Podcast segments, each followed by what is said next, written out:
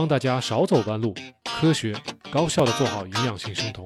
Kilo CN 七栋大院儿，我也可以跟大家分享一下我这一周遇到的一些一些一些事情，还是蛮有意思的。就 平常有跟大家呃做一些付费的一些咨询，所以呃在这周有两个朋友其实给我的印象蛮深刻的，两位女生其实都是给我的印象很深刻，她们差不多都是。呃，三十多岁，然后可能跟我的岁数差不多，快要接近四十岁了，或者甚至是四十岁出头。然后我发现，就是咱们这个八零后的这波女生，其实还是相当的、相当的有压力的，就是身材焦虑还是很大的。嗯，两个朋友，一个朋友呢是做纯肉饮食，呃，一个朋友呢是做生酮饮食，两个。然后做纯肉饮食的这位朋友呢。其实他一开始做了很久的生酮饮食，做了大概半年多的生酮饮食，然后后来转成了纯肉，啊，转了纯肉之后，但是可能一些细节没有把握好，然后自己可能就是在电解质方面处理的不太好，然后最近感觉到身体有一些啊异样的感觉，就是手啊脚啊就开始出现有一些啊痒啊，或者是那种灼灼热感，或者是那种麻木感，就是这样子的。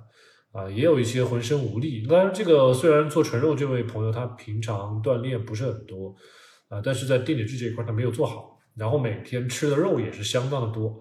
呃，按照咱们的公式来算的话，其实他是翻倍的吃了，已经吃到基本上五百克、六百克，甚至他说有一次能吃到七百克的呃肉类，所以还是挺多的。我们说的是新鲜的肉，那吃的挺多的，嗯。不怎么吃蔬菜，嗯，然后平常会吃很多假的补剂，在我看是有问题的啊。然后他同时又是一个低盐的饮食，所以有很多的细节需要他注意。当然，呃，我给他提这个建议其实是不难啊，就是说我可以一针见血的帮大家看出来问题在哪里。但是让一个朋友，呃，能够。他能够接受我们的意见，能够把他说服，能够替他分析他现在的呃目前觉得不舒服的这个状态和他饮食的结构和他电解质的这个平衡是息息相关的。这一套说辞，这一套分析是是是需要一个过程，然后需要这位朋友他自己去慢慢的呃在我们咨询的过程中，他能够去去自我的去体会去理解。然后跟他自己目前身体发生的一些状况，他自己能够感受到，能够去回忆是不是我说的这样啊，然后他才能比较深刻的醒悟啊，然后认识到自己可能之前做的不是很到位的地方，然后在接下来的饮食操作中，他会去改变。那我们平常在节目里面其实都已经发了几百期的内容了，对不对？就是六百期、七百期。我们的科普内容非常的多，呃，其实相关的内容我已经其实说过了啊，强调盐的重要性，不要吃太多的假的补剂啊，纯肉饮食跟生酮饮食的区别，呃，其实这些话题我都讲过，但是呢，就是普通的朋友，那必然就是说跟我们呃跟小莫老师可能不太一样，因为我自己。呃，学健康管理是吧？然后我在医院看一些呃大的专家们，是给他们呃当医务助理，看看他们在诊疗病人的过程中是怎么分析的。所以我脑子中会有一条清晰的网络，各种知识，各种跟生酮、跟生酮、跟咱们健康相关的一些知识，我都会把它揉到一块儿，然后我脑子里面会有一一个网络。这样的话，我会根据很多现象，能够分析出来问题在哪里。但普通的朋友可能是没有这样的经验，或者说也没有这样的时间和精力去自我分析或者是呃学习，所以反映到这位朋友身上，他就是他可能觉得节目也看过是吧？然后也觉得自己懂，但是他分析不到位，他也不知道是不是问题就是呃他所怀疑的，呃怎么说呢？可能还是需要我们这些嗯比较。在这个领域深耕比较久的这种这种像我这样的博主啊，或者是这种过来人，稍微给他分析透一些，呃，给他点拨一下，或者是给他就是分析一下，呃，他才会嗯觉得这个事儿啊确实是这个样子啊，然后自己去去改变，然后产生一些积极的效果，嗯，就是说，其实说到底就很简单，就是大家的这个思维，大家要认识到一个事情的重要性，它确实是有一个学习的过程的，有一个领悟的过程。呃，虽然说我们的节目就摆在这里，对吧？我把节目给你，或者说我干脆写一篇呃笔记给你，是吧？然后把结论告诉你。很多朋友都是这样子的啊，你直接告诉我结论吧。可是告诉你结论，很多时候仍然是这个意识不到位。你你给你换一个环境。给你换一套饮食，给你换一个搭配，你可能又不知道该怎么操作了。这是大多数朋友遇到的问题。呃，也就是说，它不能呃融会贯通，他不能以一当十，呃，他不能就是说举一反三，这就是最大的问题。以前还遇到很多朋友，就是比如说啊配餐，对不对？好啊，跟一个网络博主配餐，那么配餐三个月，每天都是别人给你安排，你今天该吃什么。食谱是什么样子啊？肉吃多少克，菜吃多少克，脂肪吃多少克，对吧？都给你算的清清楚楚。你自己回去唯一要做的事情，可能就是拿秤称一下，然后剩余的都是自己操作。但是好了，很多朋友会跟我反馈，我只要把这个配餐的这个服务一停下来，我就不知道该怎么吃了，他整个人就乱了。啊，这个就像是现在怎么说呢？就像我我我我我现在带孩子一样，是吧？我的孩子才一岁多，那带着这个孩子。把他放到楼底下，让他自己走路，是吧？你一松手，他自己走路，他就不知道该怎么走了。走两步他就蹲下来了，走两步他就坐下来了，是他没有一个自己自主的一个一个完全的自我意识，知道自己将要做什么，或者说怎么做啊？我为什么要这么做？呃，我如果碰到一个不同的情况，我该如何应付？这个是需要学习的，这就是一个学习的过程，所以。我们在网上，你看小孟老师从二零二一年到现在已经有两年多的时间了吧？这个见到的网友吧，我觉得最好的网友就是能够自学的网友，能够有足够的好奇心、足够的钻研心，能够学习我们的节目、听我们的节目，呃，然后甚至是可以做小笔记的啊。做了小笔记不说，还有一些朋友能够拿着这些小笔记去。呃，跟周围的亲戚啊、朋友啊、同事啊，去去宣传、去讲述这个低碳饮食和生酮饮食，拉更多的人跟自己一起做。那么在给别人宣传的过程中，呃，给别人讲课的过程中，其实自己又学习了一遍。这样子，他的这个呃，对低碳、对生酮，他的领悟其实是更深的。呃，对怎么说呢？这个知识，呃，将来是不会走歪的。啊，他自己操作也基本上不会出问题，所以这些朋友基本上半年、一年，甚至是一年半，他能成为一个专家，呃，至少不比小莫老师差的这种这种角色。所以我是劝大家啊，就是说，呃，来到咱们学，来到我们这个频道就不容易，是吧？我们在直播间中能够遇到大家，能就不容易。然后这些朋友，如果说真的是对自己的体重也好，对自己的健康也好，呃，有要求，然后呢？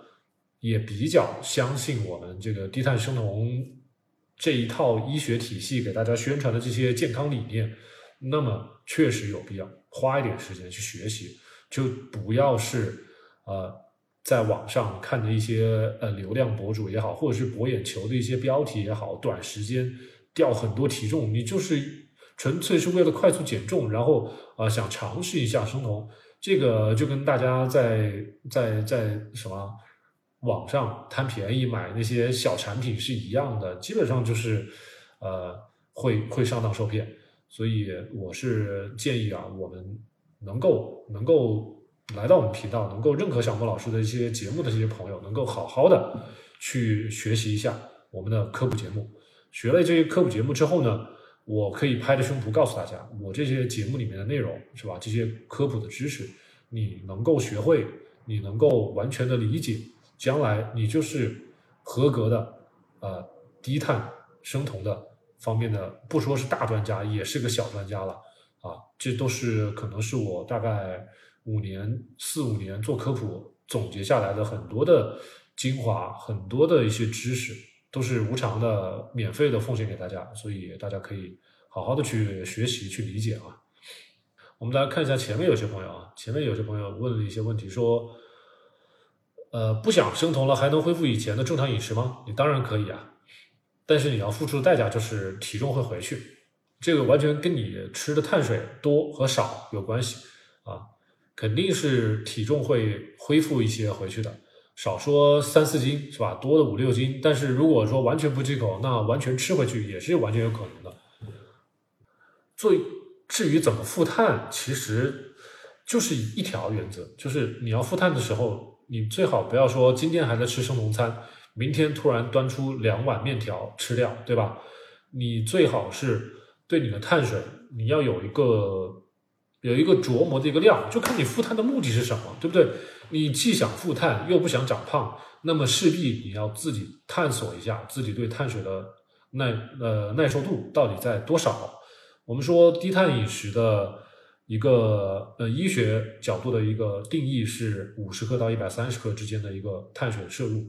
啊，这个碳水不是说你今天是在做生酮饮食是吧？五十克以下碳水或者是二十克以下碳水，明天你就蹦到一百五十克、两百克。你不要这么操作，是吧？你这么吃操作，你只能很快很快的这个长增体重。那么，如果你不想很快的增体重，我之前也讲过，嗯，你你需要花一段时间来摸索你自己对碳水的容呃耐受度到底是在哪里。你可以每次增加十克碳水，是吧？比如说你打算开始复碳了，好了，明天开始你开始吃碳水，那这个碳水我。不会马上增加很多，不要马上增加五十克、一百克，是吧？你一次只增加二十克，你试一下，甚至你可以只增加十克，你试一下。增加十克了之后，然后你再等三天，看你的体重有什么变化啊？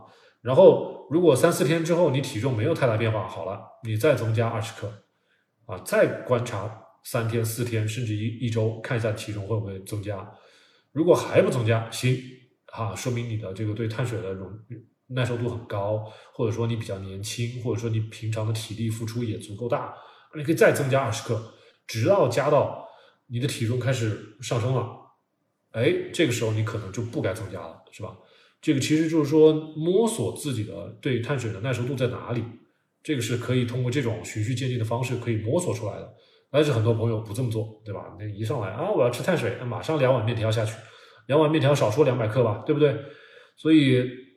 这种操作都是不科学的。呃，我现在把科学的方法告诉大家，大家可以理解一下哈。然后等大家摸索到了自己的这个碳水的耐受度，比如说八十克、九十克、一百克，是吧？你摸索到了之后，然后你每天都是这么吃，然后呢，体重也不会发生大的波动，那么这就是你低碳饮食的碳水的耐受度，然后呢，体重不会有更大的变化啊，你的目的就达到了。啊，如果说你吃了很多很多的碳水，每天吃两百克、两百五十克，甚至更多，这个就是典型的高碳水饮食，这已经没有什么好说的，这个就是一个不太健康的一个饮食结构。还有什么复碳不复碳的，是吧？也没有什么健康可言。我就不知道，呃，复碳一下子复碳复碳到很高的一个程度，呃，你的初心何在？你的目的是什么？是吧？所以如果说为了保持一个相对的健康的一个范畴，保持自己的体重不会过大的。啊，波动，那么有必要像我说的那样，循序渐进的去复碳啊。通过一段时间的观察自己身体对某一个碳水的一个一个阈值，呃，来判断自己的碳水的耐受度在多少。好，希望大家在记住啊，在刚才听到我说的这些东西记住。一人说，如果循序渐进的恢复碳水对胰岛素没有影响吧？什么叫没有影响？吃了碳水当然会有影响啊。只不过就是说，这个碳水，如果你吃的不是很多，你的身体应付得过来，那么相应的来说，这个胰岛素抵抗不会那么容易去去去发展出来。所以就是说，低碳饮食跟生酮饮食肯定是有区别的，对胰岛素的刺激肯定是存在的。你不能说我在低碳饮食，我在吃碳水，然后你还一定要求这个胰岛素分泌量跟生酮饮食一模一样，这是不可能的，对不对？就像一个一个小女孩儿，呃。在十一二岁的时候还没有进入青春期啊，这个他的这个形态和十七八岁进入青春期了，这个形态是完全不一样的。这个就是两个不同的阶段，你不可能要求就是说我完全没有胰岛素抵抗的，啊，就只能就是说你在低碳饮食的范畴之内，这个胰岛素的分泌量是在一个相对健康的一个范畴里面，你可能呃就跟你在年轻的时候啊，十几二十岁三十岁。可能这这个阶段就是你的胰岛素敏感度可能都相应的还 OK，所以你可以相应的在五年是吧？五年十年这个窗口里面，你可能不不需要特别的担心胰岛素抵抗啊。但是比如说你现在三十岁、四十岁是吧？你再过十年、五十岁，对不对？到了五十岁，你要面临更年期，这个时候你的体内的激素的这个环境又会发生变变化。那这个时候，也许你继续做低碳，不能保证你完全没有胰岛素抵抗，对吧？所以，相对的理性的去去认识咱们的饮食结构对我们身体的一些影响。所以，为什么我们之前也给大家讲过，就是说更年期的女生也许做生酮饮食还会有额外的一些好处，就理论就在这里。因为更年期的时候有很多的呃雌雌性激素呃会会会发生波动啊，你的孕酮会发生波波动，还有你的肾上腺素、去肾上腺素都会发生很大的波动，这些这些都是会让我们血糖升高。增加脂肪堆积的这些激素，那这个时候你怎么控制好你的体重，是吧？这个时候已经不是说碳水吃的多吃的少了，你就算不呃碳水吃的不是很多啊，低碳饮食五五五十到一百克啊，吃的不算是很多，但是你的体内是吧？因为你的这些激素发生变化，你会有很多的那个血糖产生，这个时候嗯，就怎么怎么说呢？这个时候你体内可能还是会产生。更多的脂肪的堆积，所以更年期的女生，即使可能会觉得啊，我跟五年前、三年前的饮食结构没有太大变化，为什么我还长胖了？啊，就是激素的影响。所以，如果想完全去抗衡、去去去去规避这些激素带来的一些一些影响的话，那我们只能更进一步的去规范我们的饮食，去改进我们的饮食。你可能需要走生酮的这条路啊，把碳水控制的更低。然后呢，让我们体，然后再可能需要一些别的一些手段来控制我们这些激素，才有可能会会会完全的会会比较好的避免我们这个可能更年期的一些呃激素的波动带来的体重的这个过大的这种波动啊。所以在我看，我觉得低碳跟生酮还是有比较大的区别的，就不不说是体重的这个变化了啊，这个血糖还有血脂肯定会有一些变化。是吧？然后就是酮体的存在与否，对我们身体的一些呃炎症的一些抑制呃一些影响，肯定也是存在的。所以，我我我，你要问我是吧，小孟老师，你觉得负碳有没有必要啊？当然，我觉得没必没有必要，对吧？从生物化学角度，从从从临床的一些角度来看的话，我们人体并不需要那么多碳水啊，是吧？我们每小时。啊，每一瞬间从这个我们这个身体里面在流淌的所有的血液里面，葡萄糖只有五克，是吧？我们肝脏一整天一百克左右的葡萄糖就够我们运行一整天了。所以我干嘛要吃那么多葡萄糖？我就算不吃葡萄糖，我靠我摄入的脂肪，靠我摄入的蛋白质，我也能源源不断的肝脏能产生很多葡萄糖。所以对我来说，我不觉得吃那么多碳水有什么用。况且如果大家吃的还是精致碳水。更是没有用，对吧？没有什么很多维他命啊、矿物质啊，对不对？你想摄取维他命、矿物质，还得吃菜，还得买补剂，为什么要这么绕一大圈呢？还不如直接吃啊蔬菜和肉，对不对？所以对于我来说，不是很有必要。那么一些朋友出于呃社交啊，出于这个对环境的这种压力啊，呃，出于任何的想法也好，比如说你信中医啊，那真的是。呃，不太好去去说中医的不好，但是如果你真的是觉得有必要去吃碳水，那就去吃。但是你也应该记住啊，吃了碳水、低碳饮食，它对我们的健康、对我们的那个，比如说一些疾病的一些逆转、改善，甚至像我刚才说的，到了更年期往后面五十岁、六十岁、七十岁再往后走，它对我们身体的这个健康的影响，到底能产生多大的这种促进作用？和生酮来相比，到底有多大区别？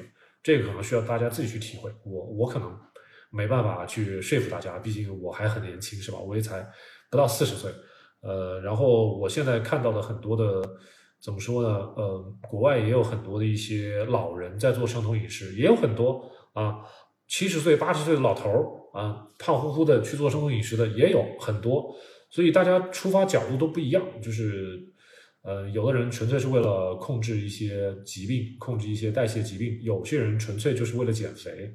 呃，但是国外人可能没有对我们中国人这样子啊，就是对谷物啊、对碳水啊有这么多的执念。可能国外确实是呃畜牧业发达一些，吃肉多一些啊，所以国外的老头儿，你让他做生酮，说能够治病，哎，国外的老头儿老太太就很配合啊，你只要能解决他的病情就可以。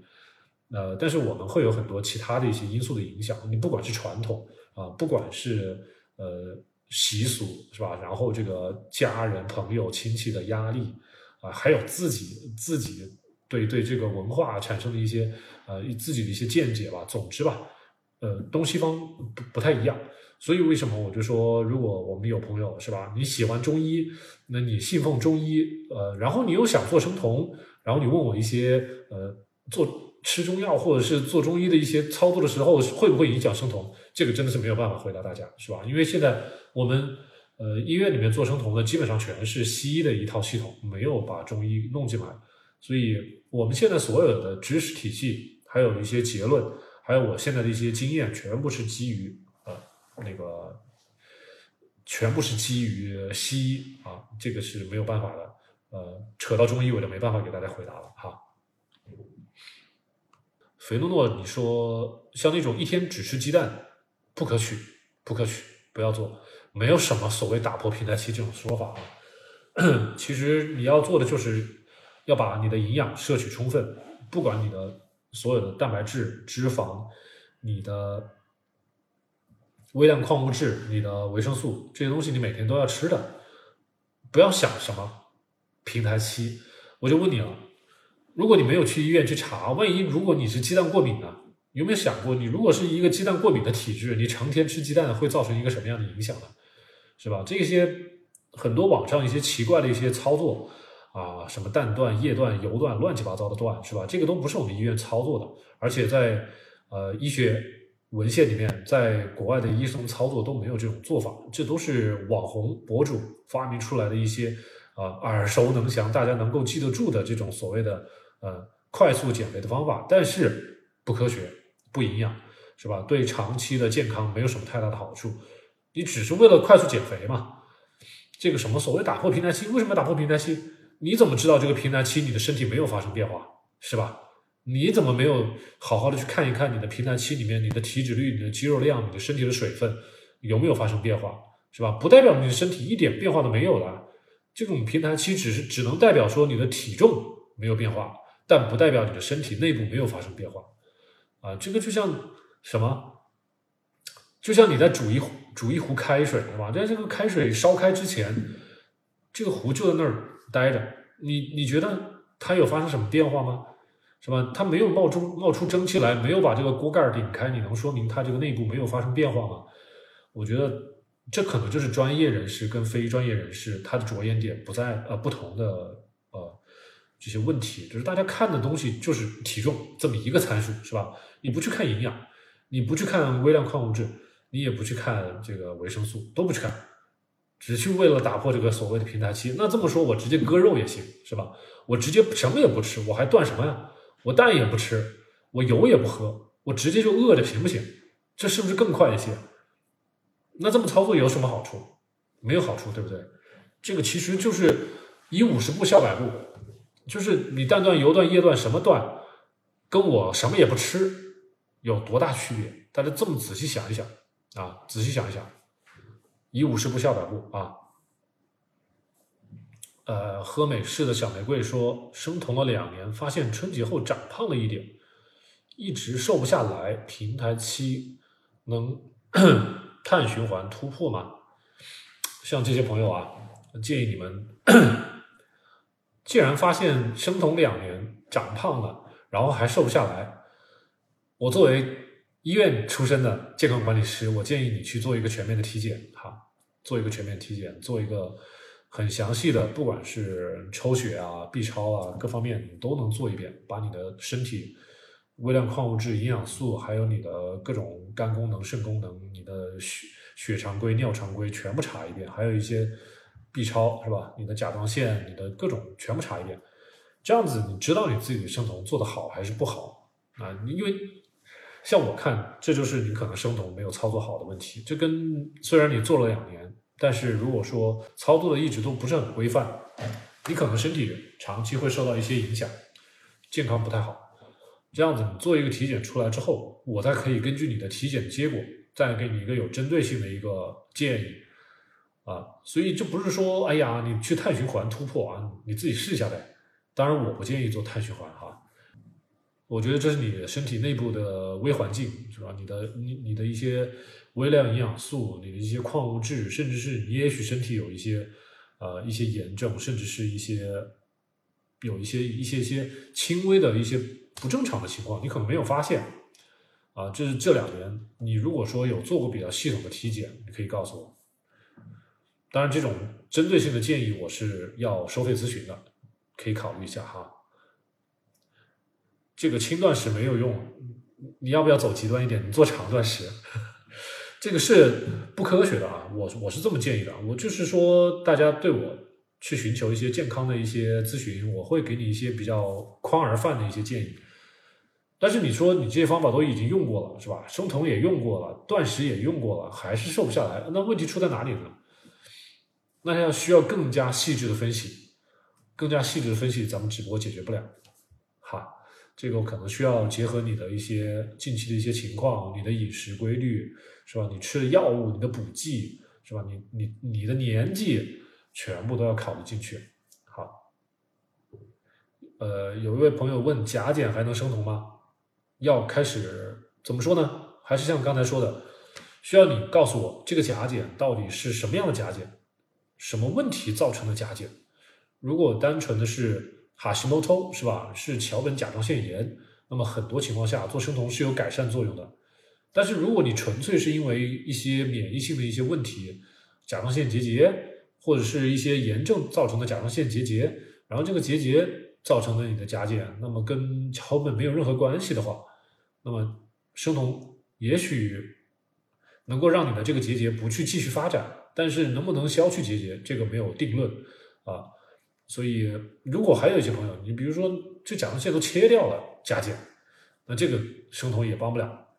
所以，真正生酮能够帮助的，可能也就仅限于桥本，呃，然后再就是帮你改善胰岛素抵抗之后，对你的一些甲减啊、结节啊，有一些呃辅助作用，只能说辅助辅助作用，没有说一定能够彻底给你治好的这种。说法啊，然后小山，你说最近生酮有时候觉觉得脾气不太好，很急躁。那如果说之前脾气不急躁，最近急躁了，那你要考虑一下是不是镁缺乏，这是很容易出现的一个问题。啊，平常我之前呃有节目告诉过大家，这个镁会影响到我们的情绪，影响到我们的睡眠，是吧？影响到我们的这个，甚至是有些。记忆力啊，什么这些东西都跟镁联系到一起，跟我们的大脑联系到一起。所以我之前在合集 B 里面那期节目，呃，镁丰富的食物里面给大家提过，嗯，一个是我们的神经细胞，神经外神经细胞外面有很多的钙离子，这个钙离子它要进去，是吧？这个钙离子进去，但是我们细胞又不能让它这么容易的进去，所以在这个通路中间会有一个镁离子把它塞住，把它挡着。呃，以至于让我们的细胞不会那么容易的冲动，所以你的镁，你的体内啊，这个镁不是那么容易大家抽血就能化验出来的，因为有些朋友会去医院去抽血，是吧？抽血的项目里面会查你的血血清里面有多少镁离子，但是这个血清里的镁离子它是不能反映到你的细胞层面，就比如比如说你的脑细胞，比如说你身体的这个红细胞。或者是你的肌肉细胞里面，它的镁离子到底够还是不够？这个是通过血液抽抽血是抽不出来的，是测的不准的，是吧？因为我们身体还有啊甲状甲状旁腺激素，它是实时的帮我们调节我们体内的这个镁离子的血液里面的镁离子的浓度的。但是到细胞层面是是测不出来的，除非你有一个很精细的一个检测的方法，能够测你的红细胞。能够测你的白细胞，测这些细胞里面的啊内部的镁离子的浓度，这样才是准确的，能够说明你身体到底是缺镁还是不缺镁。但是如果像小山你自己都已经发现自己的脾气开始啊开始有点控制不住了，开始容易发脾气了，那么我们从表象上来说，我觉得一般来说是可以考虑补一下镁啊。这个补镁，我们那个食补还是有很多方法的。吃黑巧啦，是吧？吃巴旦木啦，吃南瓜子啦，呃，吃很多坚果都是可以帮你补镁的。呃，如果想快速补镁，那么你可以吃甘氨酸镁啊，这些都是很快速可以帮你补镁的。所以有很多方法啊。所以你觉得自己的生酮脾气不好怎么办？对于我来说，如果是小莫老师我啊，我就一天多吃两块巧克力，是吧？吃完之后我就开心了。本来巧克力就很让人开心啊，我就多吃两块，是吧？这个时候你不要说什么，哎呀，我多吃两块巧克力长肥了、长胖了，你不要有这种，你本来就已经营养不良了，你还去管什么胖还是不胖呢？对不对？先把这些营养先补起来，这是说明你前期这个营养摄取的不足，就是你做的不好，亡羊补牢，对不对？这个时候就不要再去看自己的体重了。这些女生做减肥很容易就走得很偏激啊，光去看自己的体重，不去看自己的营养摄取充不充分啊。所以这个时候呢，我是帮大家纠正很多的这些脑回路啊，一些一些思维上的一些错误。所以把这个态度放端正了，你这个减肥就方便了，是吧？你这些身体的一些亚健康的一些状态也知道该怎么操作了啊。哎呦喂，没错，就是。吃不对东西了，马上就会过敏。我现在就是这样子，我现在就是，呃，现在就是对于脂肪我是非常的敏感。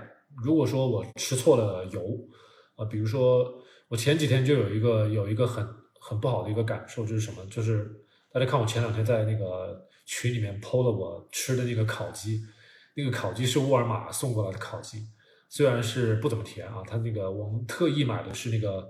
呃，叫意式的那种烤鸡，它就是用香草烤的，它偏咸，但是它用的油不太好，所以那两天吃完鸡之后，你看这个地方有一个红红的一个一个小包包露出来了，呃，就就是很明显，虽然它还不是那种啊，马上就是那种破掉的那种那种状态，但是这个地方会红，会会按起来会有点肿胀不舒服，呃，然后再往前推。我有一次去广州，去也是跟我们线下一位朋友见面，也是我们的粉丝去见面，然后呃，我们一起吃了一次那个手撕鸡，那个手撕鸡用的油也不好啊，然后回来之后第二天还是应该是第二天第三天，我我我这个像下面也长了一个小痘痘，也是的不舒服，就是我发现就是现在我们是生酮状态啊，我我这两天也在思考这个问题，是不是因为我们的脂肪代谢比较充分比较多。那么我们的不管是皮肤也好，还是哪里也好，都是都是在利用脂肪在分解脂肪的，在生酮，呃，就是在利用酮体的，在利用脂肪的。所以如果说呃运送到咱们皮肤表面的这些细胞的这些三酸甘油、这些游离脂肪酸，如果它本身就不是一个很好的一个脂肪酸，是一个普法或者是嗯变质了的这种植物油，然后我们细胞啊又把它分分解的过程中。出现了一些异常，是吧？这个时候可能就会遇到我们的这个，我们细胞里面有很多的一些，呃，按理说正常的脂肪酸会进入到我们的线粒体 mitochondria 去进行氧化，但是如果一些不好的脂肪酸，比如说呃一些变质了的植物的啊普法，是吧？这些欧米伽六的这种不好的长链脂肪酸，它不能很好的进入到线粒体，那怎么办？有另外一个叫 lysosome，。这个我们之前在给大家讲那个 autophagy 讲姿势的那一节课的时候讲过，叫 lysosome，叫溶酶体。那这个溶酶体是干嘛的？溶酶体是把它分解掉，是把它氧化掉。呃，是实际上这个溶酶体里面有很多的那个氧化的催化酶，它会把这个氨把这些呃用不了的这些脂肪酸把它给分解掉。但是分解并不意味着把它转化成为 ATP，跟我们的线粒体里面的这个操作是不一样的。所以。有的时候，这个溶酶体它就像是一个像是一个垃圾站一样，这个东西消化不了了，是吧？是一个有害物质，或者说是我们细胞不能正常代谢的一个物质，在我们细胞里面。好了，我们溶酶体过来把它包起来，然后把它氧化掉，然后把它分解掉。但是，并不能保证这个溶酶体本身能够好好的呃安全的度过这个过程。那么，在氧化消化这个过程中，这个溶酶体自己本身就有可能会。破碎有可能就是消化不了，它自己就爆了。爆了之后，可能会影响到我们整个细胞的存活，影响到我们整个细胞。我们可能这一整个细胞因为溶酶体的爆破，爆破了之后，有很多催化酶、很多的氧化物质和催化酶都会漏出来。漏出来之后，我们整个细胞内部的环境就基本上被破坏掉了。呃，如果没有得到及时的控制，我们这个细胞就会进入一个死亡程序，这个叫 apoptosis，这个叫做细胞凋亡。它就是进进入一个 apoptosis 这个过程，这个细胞在死亡的过程中表现到我们皮肤表面，那就是啊，我们的这个皮肤就要受损了，就可能要破了。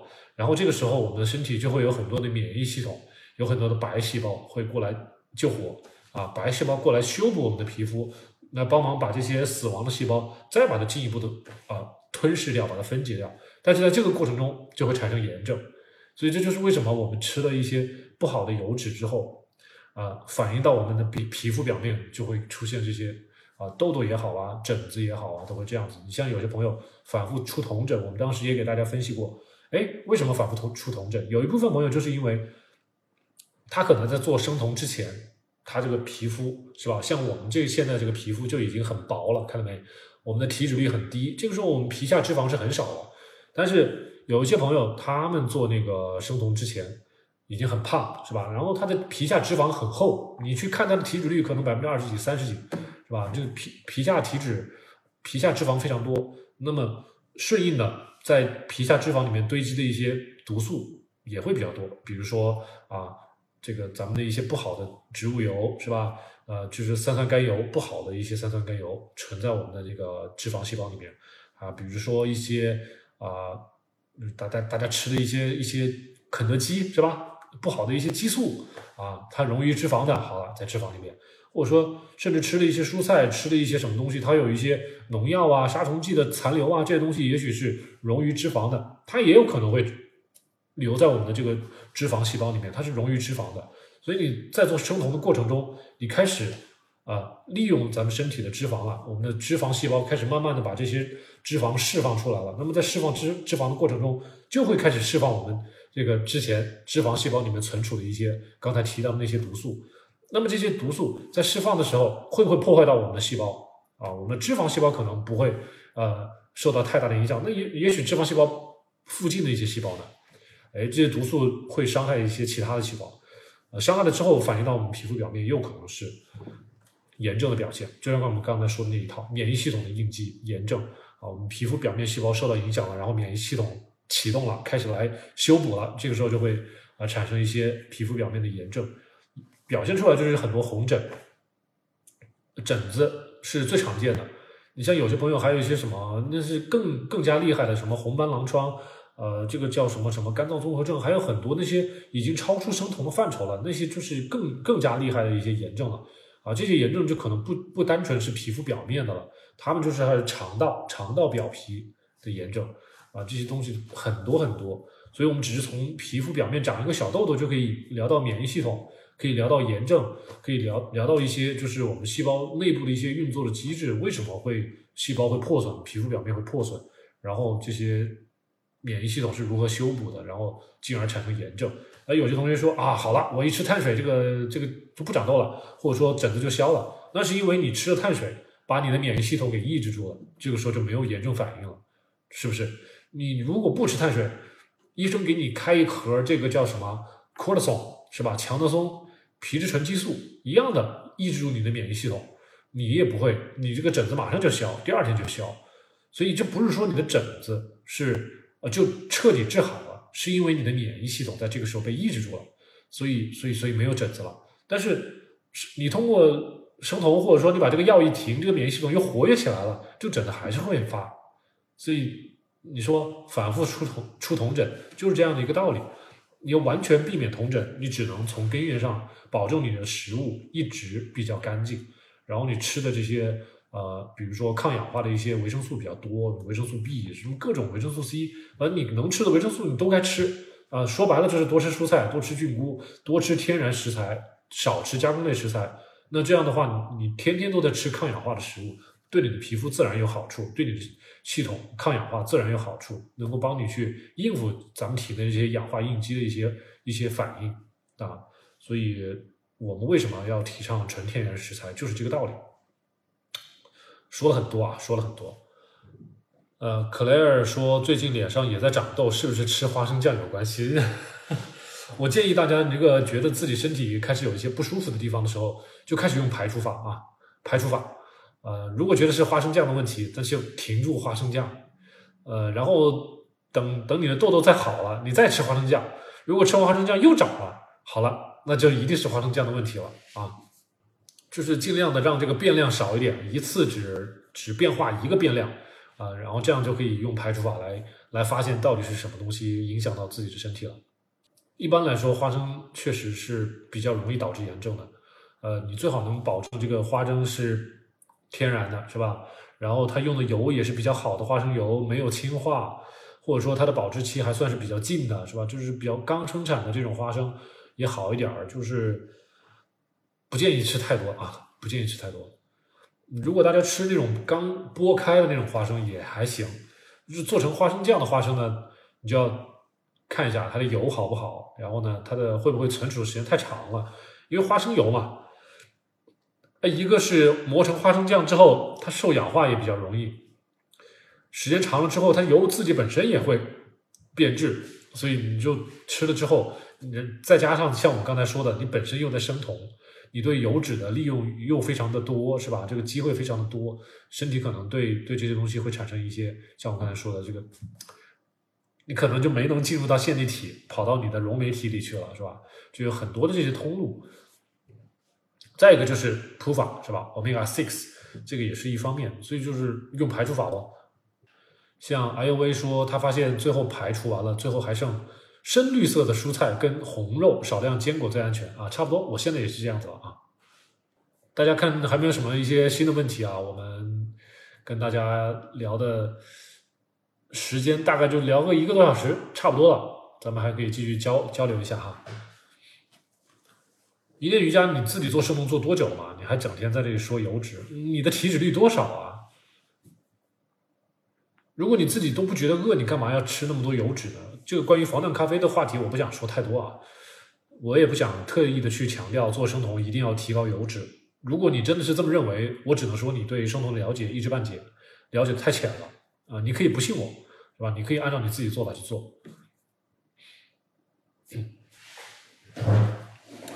你像我们自己都是早上一杯黑咖，下午一杯黑咖，也没有说加油脂的呀，是吧？你如果说做自己做生酮超过了半年一年的，你还要加那么多油脂干嘛呢？我只能告诉你，这个如果你做生酮已经超过一年半年了，还在喝油脂的话，那可能就是你生酮没有理解透啊，你只是循规蹈矩，某些博主告诉你这么做你就这么做而已，但是你没有去了解为什么你要加油脂，为什么我们现在又告诉你不要加油脂，你要想明白这个问题啊。这不是说做生酮就必须要喝防弹咖啡啊，这个防弹咖啡就要一直喝下去。只要你在做生酮，这个防弹咖啡就要一直喝下去。谁说的啊？如果是卖防弹咖啡的人说的，那我当然能理解，对吧？你像一念瑜伽，如果说你刚开始没多久，我就建议你到我的合集首页的合集，把 A、B、C 按顺序看完，看完之后咱们再交流哈。因为有太多的这些理念，如果你一点都不了解，你跟我说。一个是我不认同你的很多理念，再一个你也不知道自己你当初学所谓的生酮，你的方法对不对？你了解到的这些概念到底正不正常，对不对？啊，因为网上很多博主是乱说的，啊，是没有理论基础的，是乱扯的。这个我不强求你啊，你自己考虑。因为我们这个节目都是免费提供你给你的，提供给大家的，大家爱看不看是不是？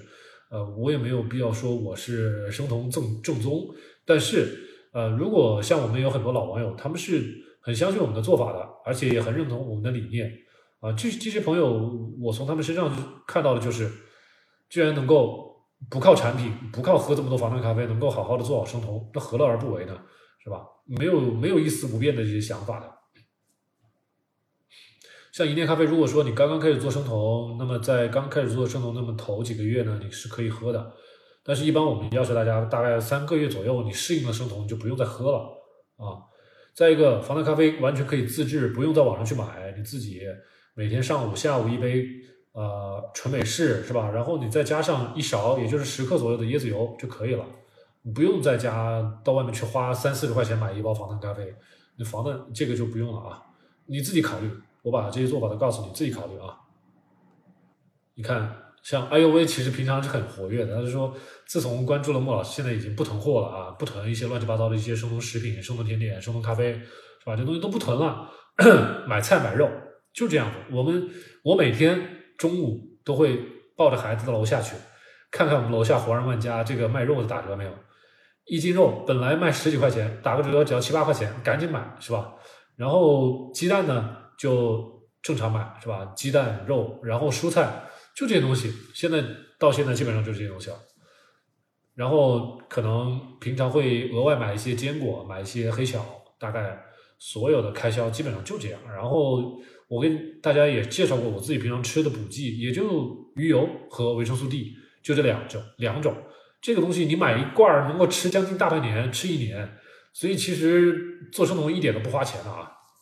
呃，有一位叫奈的朋友推荐左旋咖啡，我我这么跟你说，我以前在二零一五年的时候有尝试减肥，然后那个时候我专门在网上还买过左旋肉碱药剂，一片剂啊，这种这种像胶囊一样的药我还吃过，没用啊，没有用。再一个就是说，这个所谓的左旋肉碱是有用，但是那是在生理化学、在生物化学层面，也就是说在细胞层面。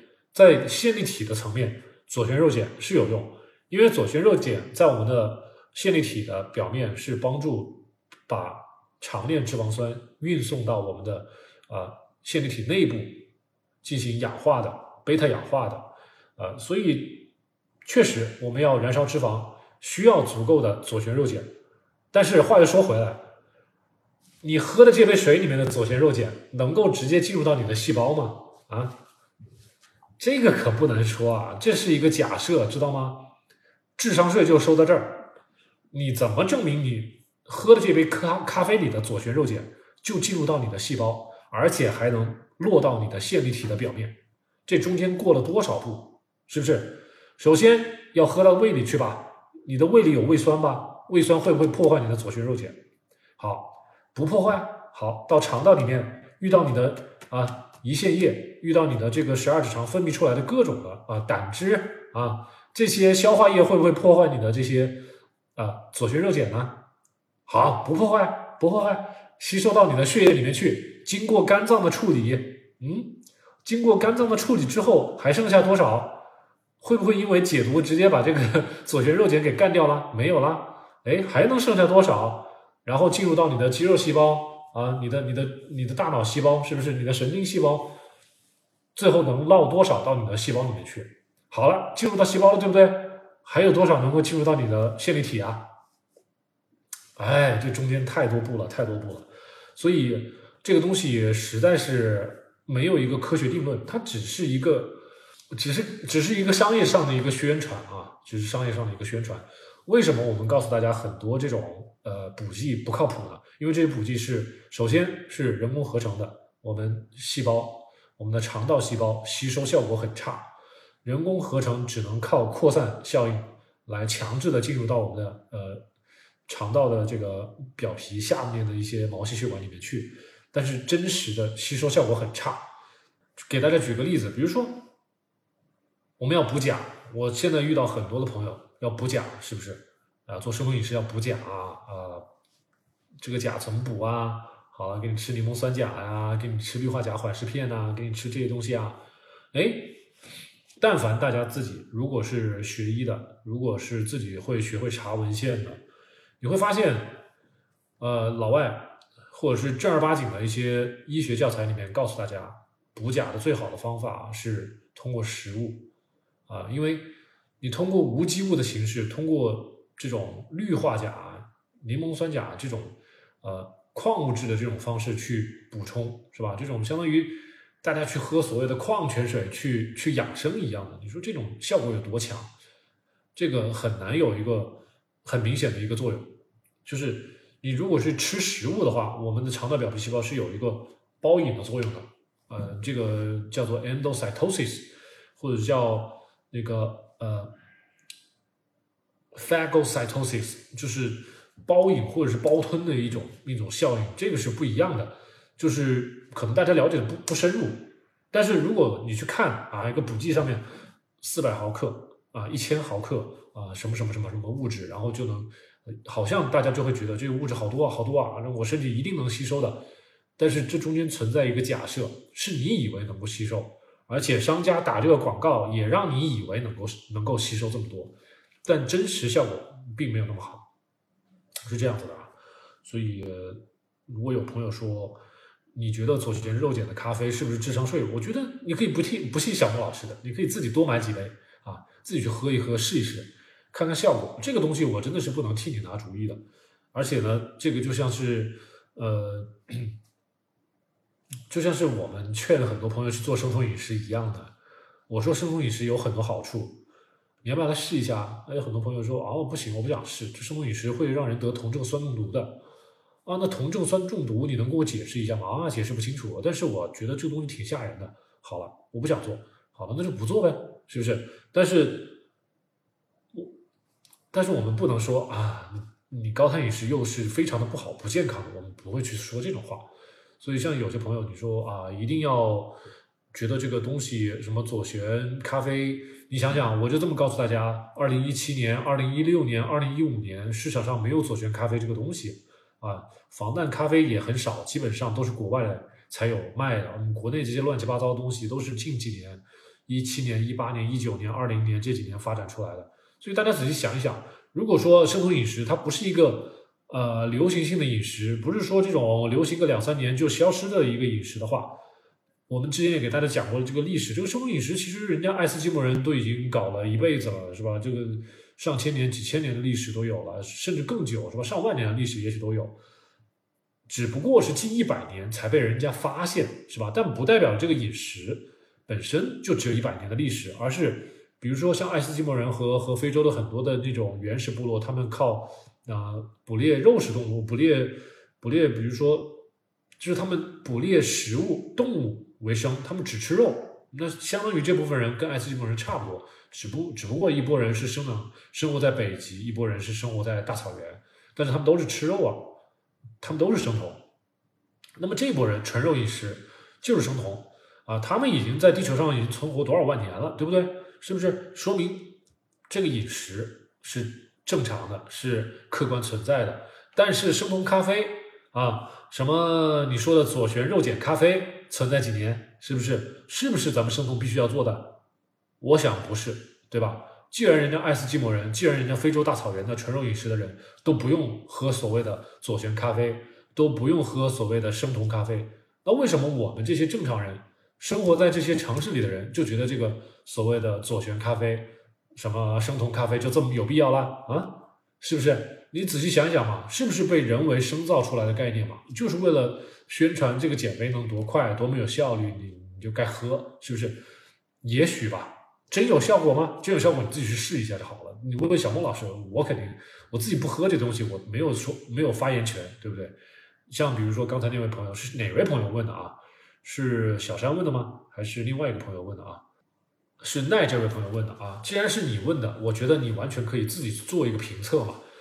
啊，你可以自己家里囤个几包的左旋咖啡啊，然后再囤个几包的生酮咖啡，然后你花两个月，一个月只喝生酮咖啡，一个月只喝左旋咖啡，然后你对比一下效果，然后你做个评测，然后做一个视频出来，说不定就火了，是吧？然后你可以亲身体验，告诉大家到底哪个咖啡好，还是两个咖啡都不好，是吧？你可以完全做一个这种事情。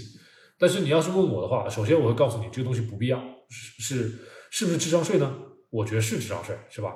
因为别人纯肉饮食几千万年的、几千年的，呃，种民族种族都没有说要一定要喝这些东西，我觉得也没有必要要喝。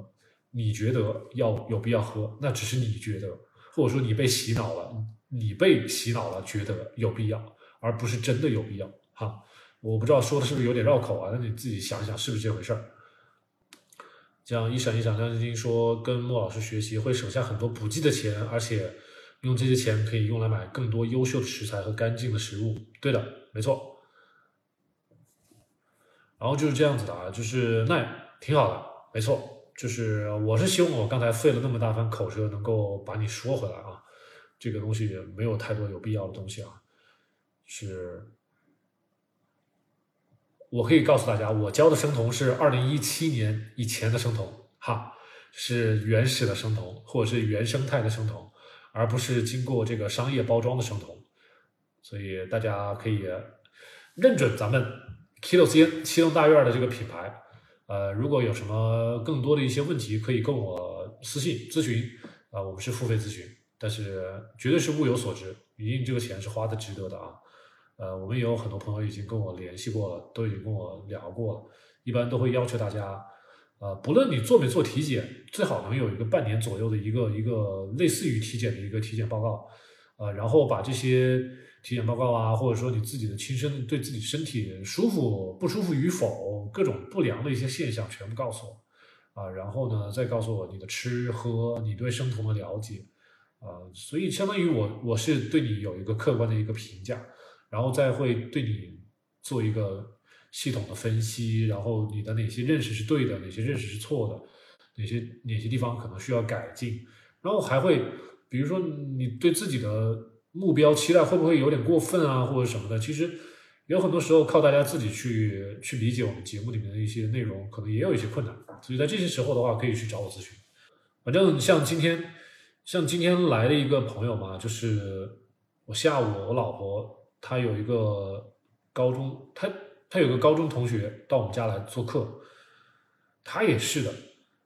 我说我说我看了一下他的最近的一次体检报告，我说你的同型半胱氨酸可能会比较高，可能会代表着你有一些 B 族维生素的不足。他说啊，我是有在，我是有在吃维生素 B 族。我说你吃什么维生素 B 族？好了啊，一般一般都是一些什么澳洲进口啊，什么新西兰进口啊，什么这是比较贵的一些呃维生素。但是他就不能好好的吃饭吃菜，他平常都是吃外卖，都是没有特别好的一个饮食的一个规律。所以我觉得大家既然接触到生酮这个概念，必然是要在生活中要有一个取舍，就是。你又不能天天想着去赚钱，你得想着，呃，我钱赚够了之后，我的健康怎么保证？为了达到我的健康，我要做哪些取舍？呃，如果说周围真的没有特别好的所谓的靠谱的生酮餐厅，给你提供比较好的食材和这个便当，是吧？你可以每天早上、中午拿了这个生酮的便当，你就可以吃，那怎么办？那么就得靠自己提前准备生酮食材。把饭盒带到中带到公司去吃，或者就是啊留到晚上回到家跟家人一起吃，让家人给你准备好食材，你回去自己做，是吧？这些东西都是要自己想办法的。然后呃，我我我晚上我要通宵加班，这样对身体健康好不好啊？呃，如果真的是公司非常要求你一定要通宵加班，经常通宵加班，那对你的健康是真的是非常大的一个损害。我站在一个博主的角度。站在一个呃站着说话不腰疼的一个角度，我建议大家不要去做这种工作啊！如果哪个工作让你通宵加班，让你不能好好吃饭，只能吃便当、吃外卖，这个工资就算是再高，我觉得在你身身体承受不了之前，你就把这个工作给辞了，你不要一直做这种工作啊！我以前刚刚开始大学毕业的时候做工作，头几年就是做那种大夜班的工作，虽然给你多发。那么一点钱不多，也就是一个月多给你好几百块而已，可能不不超过一千块，那就是一千块钱买了你刚大学毕业时候的那年轻的那几个啊健康是吧？买了你的健康，但实际上你得到的东西并没有很多，那几千块钱算什么，对不对？你可能养成了一个不好的生活规律、作息习惯，或者说一个不好的饮食习惯，这都是你可能会影响到你后半辈子的一个整体的。身体的健康。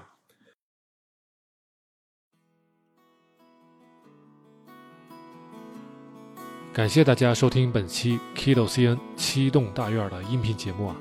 如果节目里的知识对您有用呢，请您记得点赞、收藏、分享。咱们七栋大院从二零一八年至今，坚持传播简单、科学、务实的低碳生酮知识以及人物访谈。几年间，帮助了数不清的朋友改善了自身健康，许多朋友呢还将节目中的知识和原理应用到周围的亲戚、朋友以及父母的身上啊，让更多的人变得健康。咱们七栋大院专辑下也有着好几十条热情洋溢的满分好评，咱们专辑综合评分是九点八分。在感激之余，也希望大家更多的支持我们的节目，我们接受大家的捐赠。在公众号 Keto CN K E T O C N 菜单中，可以找到捐赠的二维码。小莫老师也接受大家的付费咨询，按小时计费。如果大家还有更多的专业的需求，也可以积极的与我联系啊。咱们留言或者是私信。七栋大院的官方网站也有更多的内容与介绍，欢迎大家访问 KetoCN.com 或者百度搜索七栋大院官网。我们。下期节目再见。